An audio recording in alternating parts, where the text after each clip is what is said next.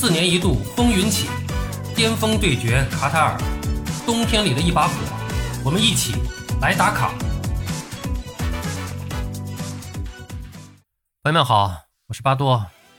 北京时间十一月二十八号，昨天下午的六点，啊，卡塔尔当地时间的一点，那么二零二二年世界杯 G 组的第二轮展开了争夺，就是喀麦隆队是三比三战平了塞尔维亚。那么在这场比赛里面呢，塞尔维亚队是先落后，然后连下三球。喀麦隆队呢，又是再入两球，把比分扳平。呃，关于这场比赛的具体情况，咱们在这儿就不多说了啊，因为这期节目的前一期，咱们是专门做了一个介绍，并且简单的聊了聊他们的主帅斯托伊科维奇。呃，有兴趣的朋友可以去听一下。那么随后，在昨天晚上的九点，卡塔尔当地时间的下午四点，二零二二年世界杯 H 组第二轮展开了争夺，韩国队对阵加纳，这是一场亚非之战。韩国队是在上轮战平了南美劲旅乌拉圭队。本场比赛首发是轮换了三人，陈昌勋、郑悠悠和曹圭成出战。加纳队也是换了三个人，阿尤、兰普泰和萨里苏出场了。呃，开场以后呢，韩国队是打得更为积极主动啊，凭借高强度的这种拼抢，占据了场面上的优势。但是加纳队是在第二十四分钟率先取得了进球，萨里苏任意球混战中是近距离破门。第三十四分钟，这个阿尤呢是左路斜传，库杜斯小禁区边沿头球破门，将比分是拉大到了二比零。呃，下半场呢，韩国队是持续的压迫，金珍珠左路传中，曹圭成是头球攻门被扑出。随后这个非洲队的老毛病啊又犯了，就是在比分领先的时候，他们就打得比较松懈，可以说是堪比欧洲球队的。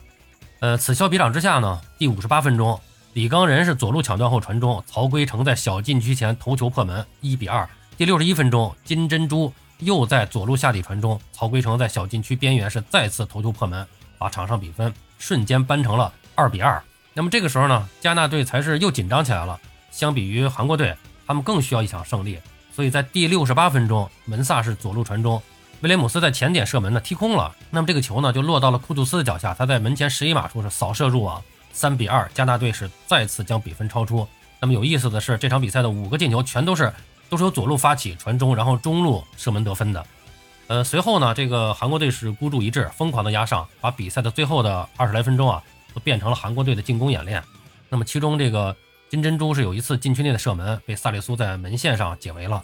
呃，最后比赛呢是在补时的第十一分钟结束。那么在这个比赛结束前啊，韩国队是又获得了一个角球。不过裁判可能觉得本身补时已经超过了十分钟，又补了一分钟，所以呢就没有让韩国队继续开角球，直接结束了比赛。那么这个应该说是让韩国队上下是比较郁闷的，也引起了很大的争议啊。嗯，韩国队的球员还有教练员呢。在这个赛后呢，是围着这个裁判啊，在场上讨要说法，特别是这个主帅葡萄牙人本托，可能是言辞比较激烈吧，那么被当时的主裁判呢出示了红牌，那么这将导致在下一场韩国对阵葡萄牙的比赛时候呢，呃，没有办法在教练席上指挥比赛了。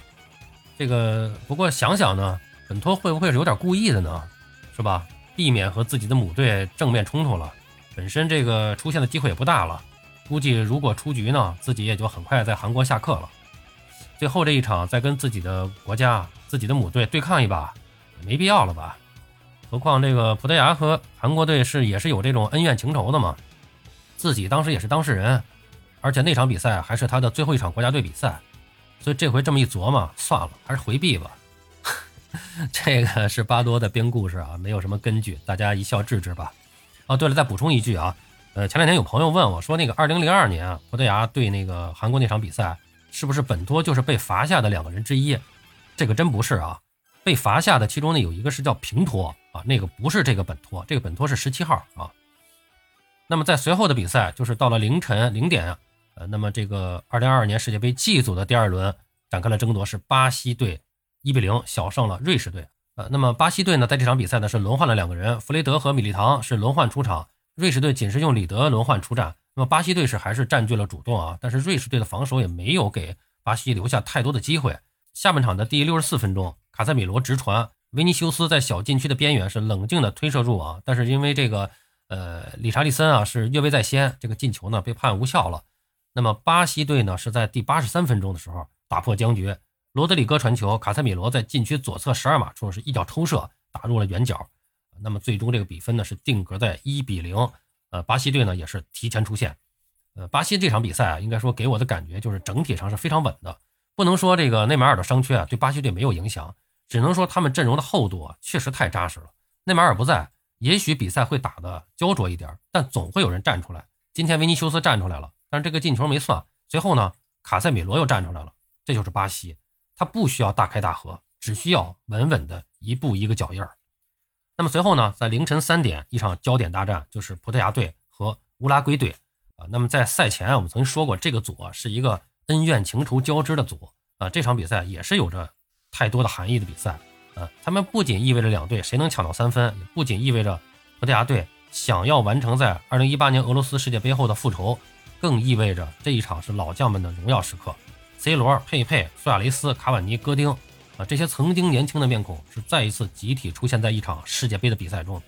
这一刻，应该说他们已经赢了。四年前俄罗斯世界杯首轮淘汰赛，乌拉圭与葡萄牙相遇，C 罗、佩佩、苏亚雷斯和卡瓦尼在场上展开了比较激烈的一场对抗。那么最终是葡萄牙队在占据优势的情况下，被卡瓦尼的梅开二度击败了。呃，一晃四年过去了，当再度在世界杯舞台上对决的时候，C 罗、佩佩、苏亚雷斯、卡瓦尼还都在阵中。那么这次是三十九岁的佩佩，三十七岁的 C 罗，还有三十五岁的卡瓦尼都首发出场了。三十四岁的苏亚雷斯呢是坐在了替补席上。啊，说起来啊，这个佩佩的首发是有点让人意外的啊，毕竟他已经三十九岁了。实际上五年前离开皇马以后，佩佩曾经一度从五大联赛中消失啊，但是回到波尔图以后呢，他这个状态又回升，并且成功坚持到了这届世界杯。那么这场比赛之前呢，是这个呃葡萄牙队的后防核心呃这个达尼洛佩雷拉在训练中啊。突然的肋骨骨折，就没有办法登场了。佩佩可以说也是临时的被委以重任啊，进入了首发名单。呃，那他这个出场呢，又解锁了一个新的职业生涯的新成就，就是他以三十九岁九个月的年龄，成为葡萄牙队历史上最年长的参加世界杯参赛的球员。同时呢，他也是所有参加卡塔尔世界杯的球员之中第三年长的球员。那么，只有墨西哥的门将这个塔拉贝拉和这个加拿大的中场哈德金森排在他的前面。佩佩今天是，呃，坚持踢完了全场比赛。第八十一分钟的时候，C 罗被换下场的时候，是把这个队长的袖标啊交给了佩佩。啊，这一时刻呢，全场响起的掌声，我觉得不仅仅是送给 C 罗的啊，也是送给佩佩的。这场比赛呢，是一场顶尖射手们的舞台。呃，根据统计啊，在这场比赛之前，C 罗、苏亚雷斯和卡瓦尼三位超级射手的职业生涯进球总数达到了一千七百八十一球。其中，在世界杯赛场上，C 罗是总共打进八球，苏亚雷斯和卡瓦尼分别打进七球和五球，啊，但是稍微有点遗憾啊，今天这三个球员呢，呃，都出场了，但是都没有进球，而 C 罗呢是更遗憾啊，在和这个进球是擦肩而过啊，不不不是擦肩而过，是擦头皮而过啊。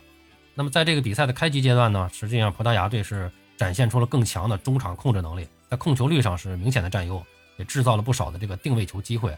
呃，乌拉圭队呢，则还是他们一贯的这种防守反击打法为主，整个上半场实际上踢的还是比较沉闷的啊。那么两队是零比零互交白卷，其中葡萄牙队八次射门零次射正，乌拉圭队是四次射门一次射正。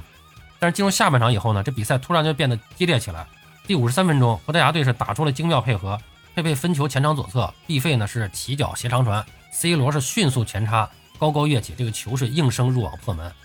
那么这一刻呢，应该说这个当时这个无论是 C 罗还是 B 费啊，大家都非常的兴奋啊。这个葡萄牙队是取得了一比零领先，几乎所有人啊，咱们当时看球啊都是觉得，哎，这个球是 C 罗进的。呃，这其中也包括这个国际足联的官网。但是五分钟以后啊，国际足联官网将这个进球的球员改成了 B 费啊。原来通过这个慢镜头的显示，C 罗头球攻门的一瞬间没有碰到球啊，嗯，所以这个球还是算到了 B 费头上啊。但是这个我觉得。这个球应该说不能忽略这个 C 罗的这个主动进攻的这种作用啊。那么第八十一分钟，C 罗是被拉莫斯换下，而状态神勇的毕费呢是继续发威，他的禁区内呢是呃右脚一个低射呀，还是穿裆过人啊？反正这个这个吉梅斯呢滑铲解围的时候呢，这手呢是碰到了球，被裁判吹了一个点球，然后毕费是亲自操刀主罚，右脚低射呢把这个球呢是打进了球门的左侧。那么葡萄牙队呢最后是将比分锁定为二比零。应该说，中场哨声吹响，葡萄牙队呢是以两战两胜的成绩，成为第三支提前出线的球队。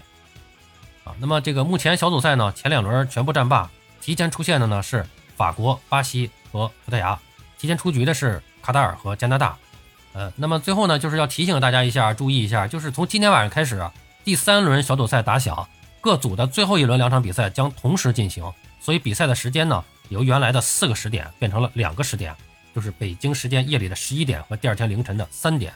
啊，那么今天晚上要进行的是 A 组和 B 组的最后一轮四场比赛。那么由于这个两场比赛要同时进行啊，推荐大家重点关注一下晚上十一点这个 A 组厄瓜多尔和塞内加尔的双耳大战啊，和明天凌晨三点 B 组的伊朗和美国的世纪大战。这两场比赛也是决定最终小组出线的焦点之战。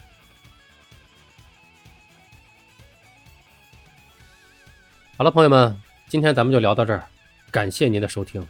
您有什么想和巴多交流的，咱们评论区见。欢迎收听、订阅、评论、转发，我们下期再见。